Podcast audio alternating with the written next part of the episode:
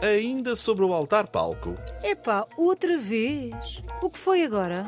o engenheiro responsável pela pala do pavilhão de Portugal na Expo 98 criticou o projeto e diz que há ali um problema técnico. Um problema técnico. Devido à altura do palco, os jovens só vão conseguir ver o Papa a mais de 300 metros de distância. Olha, nada mal.